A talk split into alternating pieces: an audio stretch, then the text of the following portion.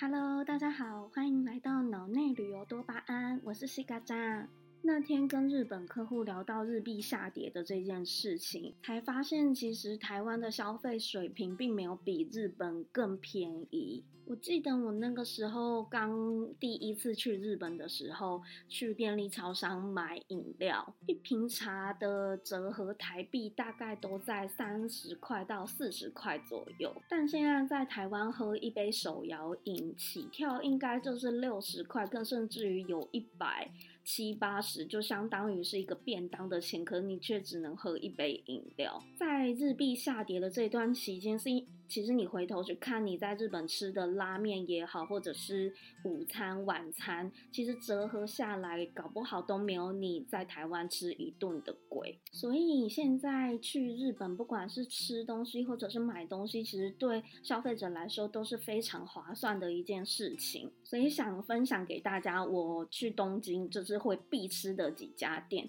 当然不是那种大家都已经熟知的，比如说旭旭苑啊这种什么某知名的拉面店这种。我自己去旅游的时候，比较不会偏向于就是去那些观光客介绍或者是很多部落客推的餐厅，反倒是会去找那种小巷子里面，或者是问问当地人哪一些餐厅是他们比较常平常会去吃的。在这里先跟大家分享一个蛮有趣的小故事。大家知道台湾人其实蛮多人不吃牛肉的，所以来参加团体的客人通常都会备注说哦不吃牛或者是不吃生食之类的东西。但由于某一支行程里面排的餐点内容是和牛，于是业务就再度的跟那个客人确认说，呃餐点里面有和牛，所以确认是不吃和牛吗？客人的回答是哦。嗯，神户牛，神户和牛吗？没吃过，那我可以吃吃看。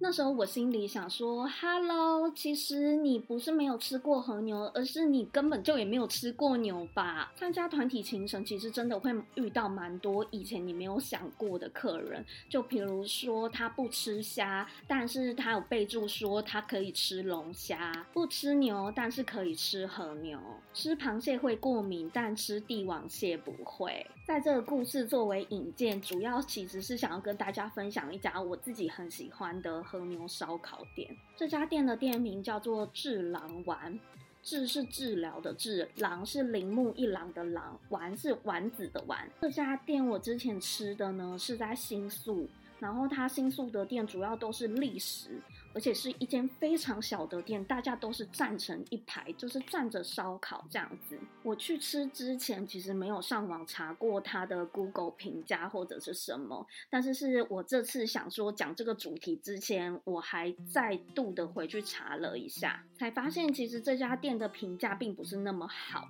但主要并不是在于它的餐点内容，而是在它的店员的态度，所以大家不要被 Google 评价吓到，主要就是我今天想要分享的是它的和牛的餐点内容。我刚刚前面说过，其实这家店非常的小，所以就是你人要到齐之后，他才会帮有空位，他才会帮你带位。因为店里其实是站着吃的，所以就是又加上空间蛮狭小，所以客人其实不会待太久。翻桌率其实蛮快的。这家店的特色呢，主要就是它会每天从不同的产地进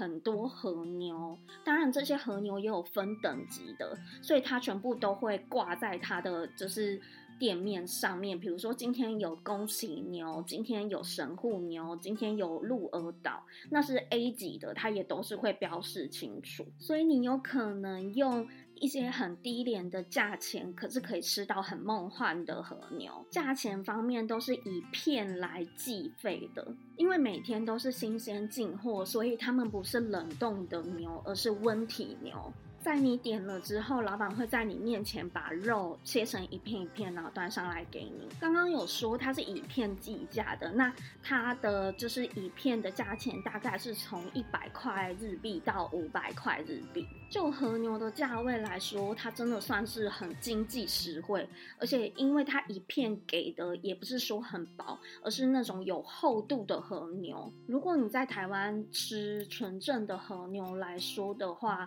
一片的。计价大概都在两三百块以上才对，而且并且都是切的比较薄的。像我其实之前就在店里面吃过我的梦幻和牛，也就是鹿儿岛牛。我自己真正喜欢的和牛，倒不是真的像就是神户牛 A 五的那种油花很多的，反倒是就是油脂刚好，然后可以入口即化，但是却不腻的。我自己心里的排行，大概鹿儿岛牛跟宫崎牛，还有就是佐贺牛可以排上我的排行榜。当然，店里面除了和牛之外，也有羊或猪，但这些选项就比较少。所以，如果你有朋友是不吃牛的话，一起进去店里面也不会没有东西可以吃，甚至是它的牛舌都还有分成舌尖、舌中或者是舌根的部分。如果你在智囊丸里面想要就是制霸它的菜单里面，我估计一个人大概也不会超过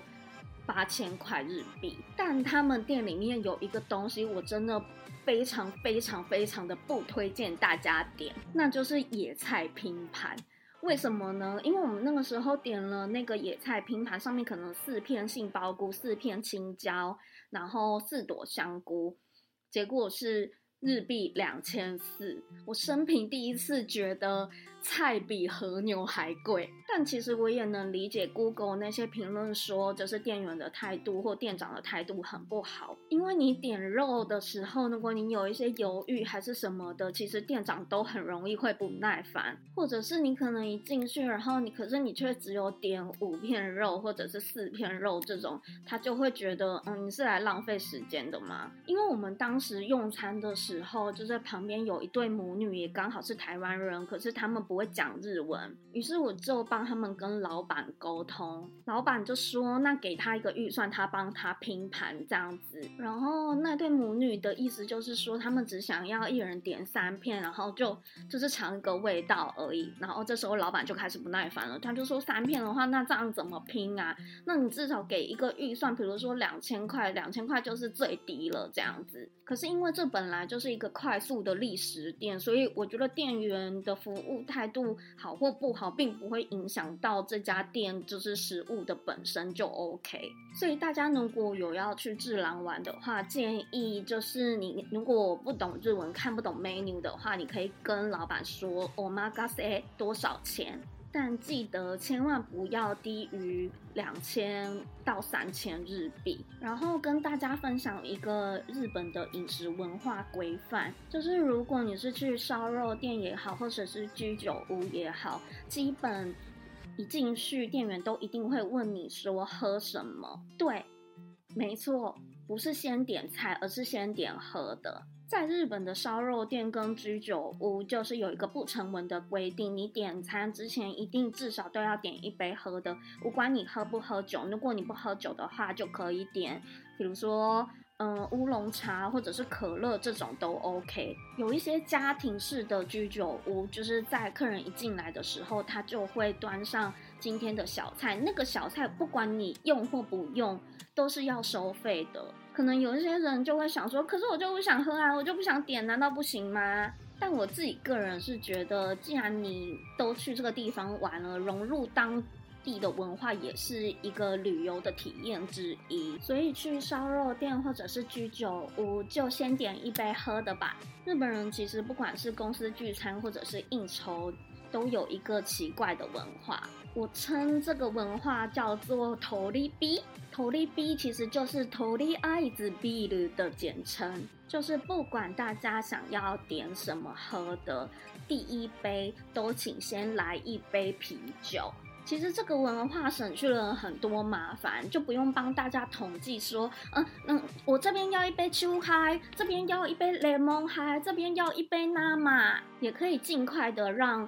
服务生可以上菜，然后做一个干杯仪式。那台湾人去聚餐就是会比较鸟毛一点，就要在那边统计说，那谁要喝乌龙茶，谁要喝柠檬沙瓦，谁要喝生啤？从这里其实就可以看得出来，日本人其实比较以团体或者是社会为中心的一个文化。台湾其实就比较否个人，因为还要就是去统计大家想要喝什么、点什么之类的。如果你真的去东京很多次，可是你一直都在吃同样的旭旭苑也好，还是其他布洛克介绍的知名烧肉，那我真的推荐你可以去智郎玩一趟。当然，感受可能不会像旭旭院那么的美好强烈，但在智郎玩才能，这是真正体验到日本人生活的日常。你去东京也有必吃的店吗？欢迎下面留言跟我分享。那我们今天就到这里喽，拜拜。